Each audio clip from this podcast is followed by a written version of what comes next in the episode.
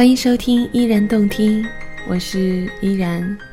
今天和大家分享的一篇文章，作者是杨澜，文章的名字叫做《作为女人，你必须精致》。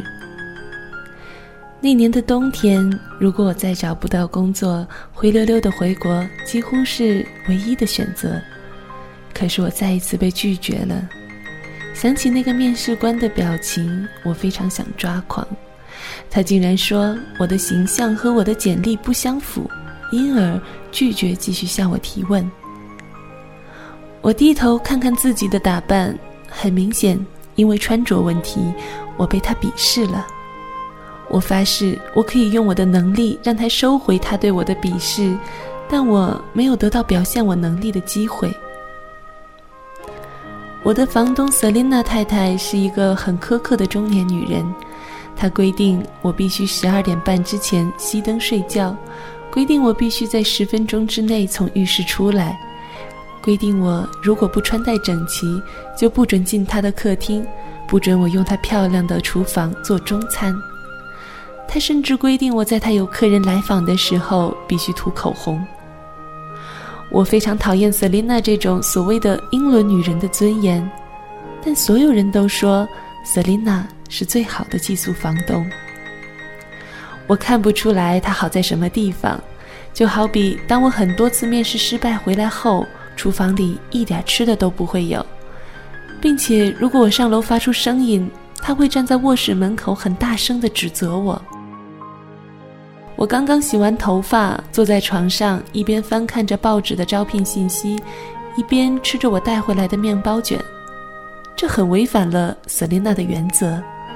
他冲上前来，一把夺过我的面包和报纸，用英文大吼：“你这个毫无素养的中国女孩，你滚出我的家！”我于是披散着头发，在睡衣外裹上大衣，冲出了门。二十五年来，我以非常漂亮的成绩和能力一路所向披靡，从来没有人说过我没有素质。我们家并不贫穷。但二十五年来，我妈妈一直告诉我，能力才是最重要的。我不能明白“以貌取人”在这里居然成为一个正义的词语，这简直是对我二十五年人生观的侮辱。我愤怒地冲进一家咖啡馆，天气实在太冷了，我也很饿，而咖啡馆里的人居然很多。侍者以一种奇怪的眼神把我引到一个空座位旁边。那是咖啡馆里的唯一的一个空位，我的对面是一个英国老太太。她看起来比瑟琳娜更加讲究，就像伊丽莎白女王一样的尊贵与精致。我不由下意识地收起了自己宽松睡裤下的运动鞋，然后我看到她裙子下着了丝袜和漂亮高跟鞋的腿，以他这样的年纪，却仍然把这样的鞋子穿得非常迷人。在欧洲的很多高级餐厅里，衣冠不整是被拒绝进入的。我想，我能进来的原因，大概是因为我穿了价值不菲的大衣。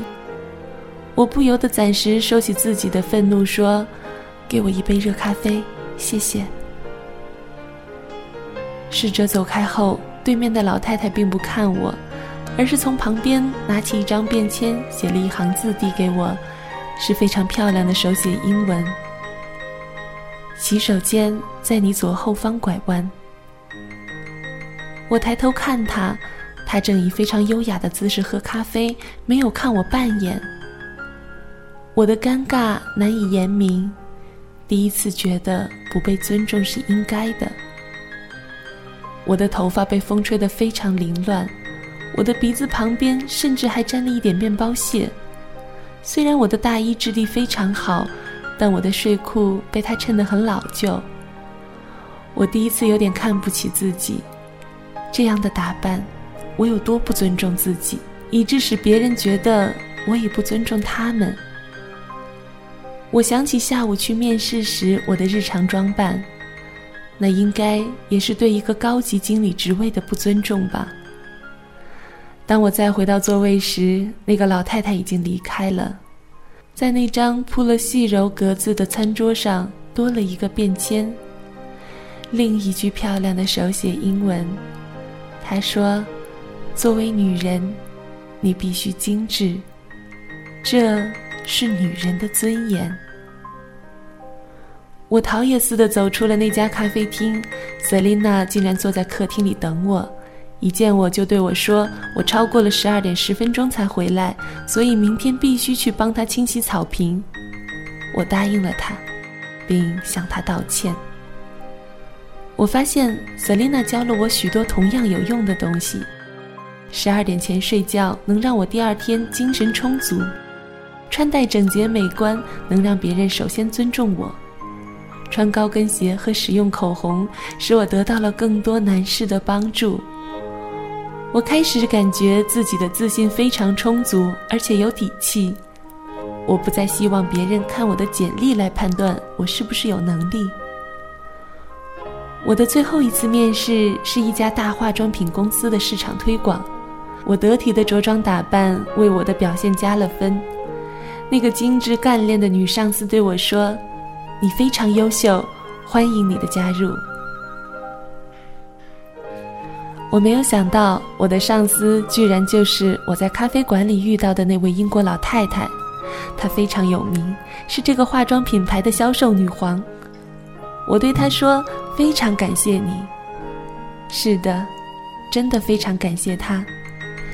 非常感谢她那句：“作为女人，你必须精致。”没有人有义务必须透过连你自己都毫不在意的邋遢外表去发现你优秀的内在。你必须精致，这是女人的尊严。而我在后来的后来，都一直记得。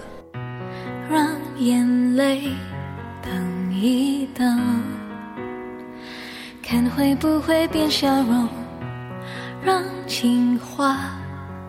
一等，也许更像承诺，最美的梦先不要做，最爱的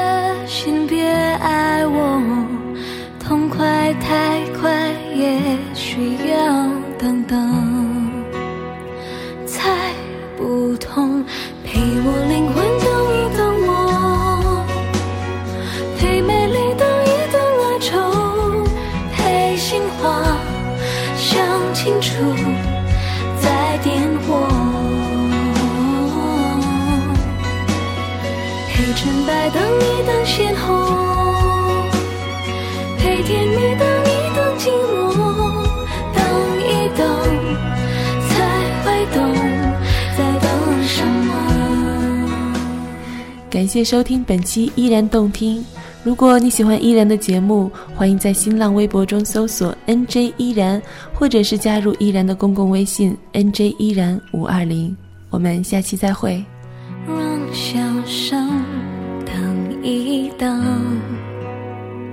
那些真正的快乐，让承诺等一等。传说中的永恒，最渴望的先别先别说，痛快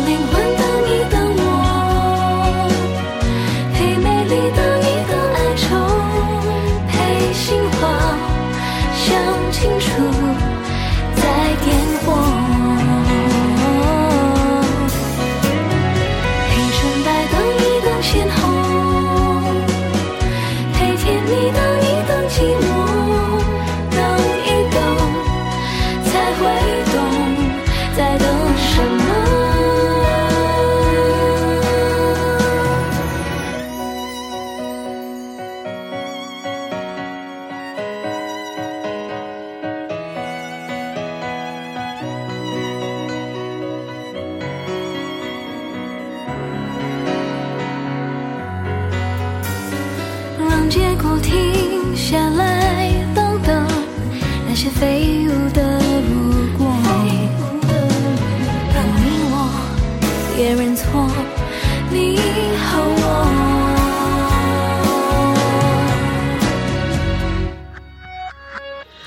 陪我灵魂等我，陪等，陪心清楚。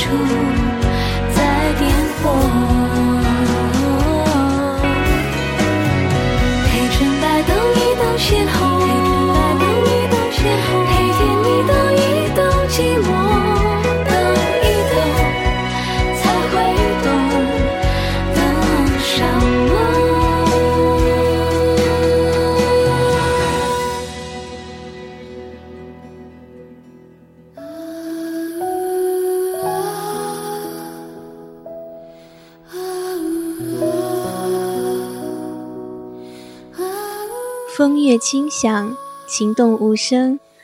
二零一三年夏季，静听有声，带你走进风情万种。闭上眼睛，用心聆听。